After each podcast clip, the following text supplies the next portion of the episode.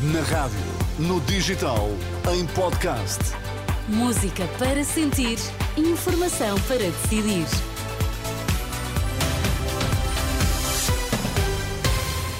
Está a começar a edição da noite na Renascença. Primeiro, vamos às notícias em destaque.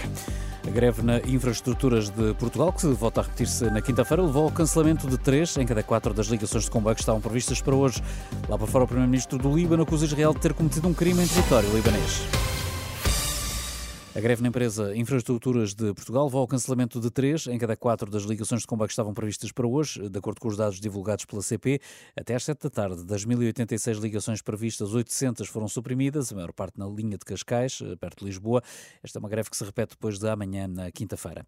Depois das urgências, também os cuidados intensivos começaram a ficar lotados. O Hospital de Évora alerta que todas as oito camas na UCI estão ocupadas, principalmente devido a doenças respiratórias. Mais a norte, no Hospital de Abrantes, também já foi atingido o limite de internamento internamentos em cuidados intensivos e 10 das 12 camas estão ocupadas com doentes com gripe A. Ouvido pela Renascença, o presidente da Associação Nacional dos Médicos de Saúde Pública, Gustavo Tato Borges, aponta a baixa cobertura vacinal e estirpes mais violentas de gripe como as causas eh, principais para este aumento de casos de doença grave.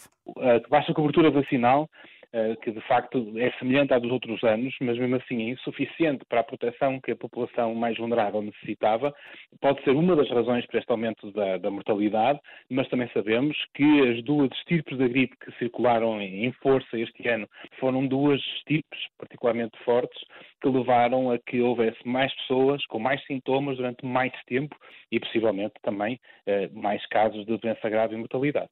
Tato Borges que deixa ainda um aviso: se a população ignorar os cuidados recomendados, a situação pode piorar agora com o regresso às aulas e ao trabalho. Se tudo correr dentro da normalidade e as pessoas tiverem cuidado, possivelmente na segunda semana de janeiro podemos ver uma atenuação da circulação destes vírus. Se de facto as pessoas mantiverem os seus hábitos como se estivéssemos em 2019 e não tiverem o, cuidado de usar máscara se estiverem doentes, depois nós vamos ter com certeza um aumento de uma uma duração maior ou um pico mais atrasado no, no caso, nos casos de, de, de, infecções respiratórias durante o mês de janeiro. Quando há maior mobilidade das pessoas e o regresso à, à, normalidade das suas atividades, que possa haver mais propagação de doenças infecciosas, nomeadamente as respiratórias, pela proximidade que as pessoas acabam por assumir umas com as outras. O presidente da Associação Nacional dos Médicos de Saúde Pública, Gustavo Tato Borges, ouvido pelo jornalista Alexandre Brandes Neves. Mas, no entanto, não é só no Serviço Nacional de Saúde, embora menos grave a situação, os tempos de espera nos hospitais privados, pelo menos na região de Lisboa, estão a variar entre as 3 e as 4 horas.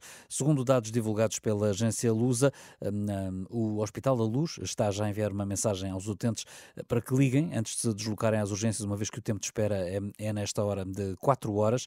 Nos Lusíadas, o tempo de espera para doentes pouco urgentes era esta tarde de mais de 4 horas horas. As vendas de carros em Portugal cresceram mais de 26% no ano passado, em relação a 2022. É um crescimento assinalável, mas ainda não alcançou os números pré-pandemia.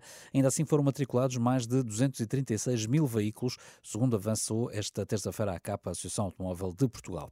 No futebol, o Sporting anunciou o primeiro reforço no mercado de inverno. Rafael Pontelo, central brasileiro de 22 anos, vem colmatar uma vaga deixada por Diomandé, que vai estar ausente em janeiro pela sua participação na Taça das Nações Africanas. O jogador alinhou até agora no Leixões assinou contrato até 2028 com uma cláusula de rescisão de 45 milhões de euros.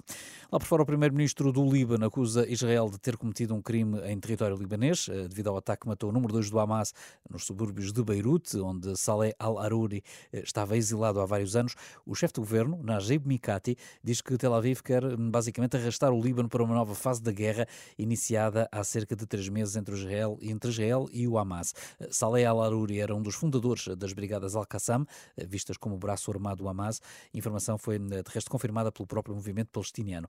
Ouvida pela Renascença, Maria João Tomás, especialista em assuntos internacionais, diz que este é um golpe importante no movimento palestiniano e antecipa uma escalada do conflito. É um chefe e que tem a, a importância do ANIE, que é o chefe político. Portanto, é uma mostra grande que se faz no, no Hamas e o Hamas vai se ressentir disto e provavelmente isto vai ter repercussões na, no, na, na, troca de reféns ou Vamos ver se não haverá reféns mortos de propósito para conta disto. A repercussão mais imediata, para mim, é a escalada. do envolvimento direto do Hezbollah, que já tem estado a estar envolvido, e depois, como é óbvio, o apoio indireto, ou mais diretamente, do Irão. Maria João Tomás em declarações ao jornalista Vasco Bertrand Franco. O natural de Ramallah, na Cisjordânia, Saleh Al-Aruri, o número 2 do Hamas, tinha 57 anos, estava na lista dos terroristas mais procurados pelos Estados Unidos, que davam de resto uma recompensa de 5 milhões de dólares por informações sobre o seu paradeiro. Acabou por ser hoje morto num ataque israelita com um drone nos arredores da capital libanesa. Já a seguir, é a edição da noite.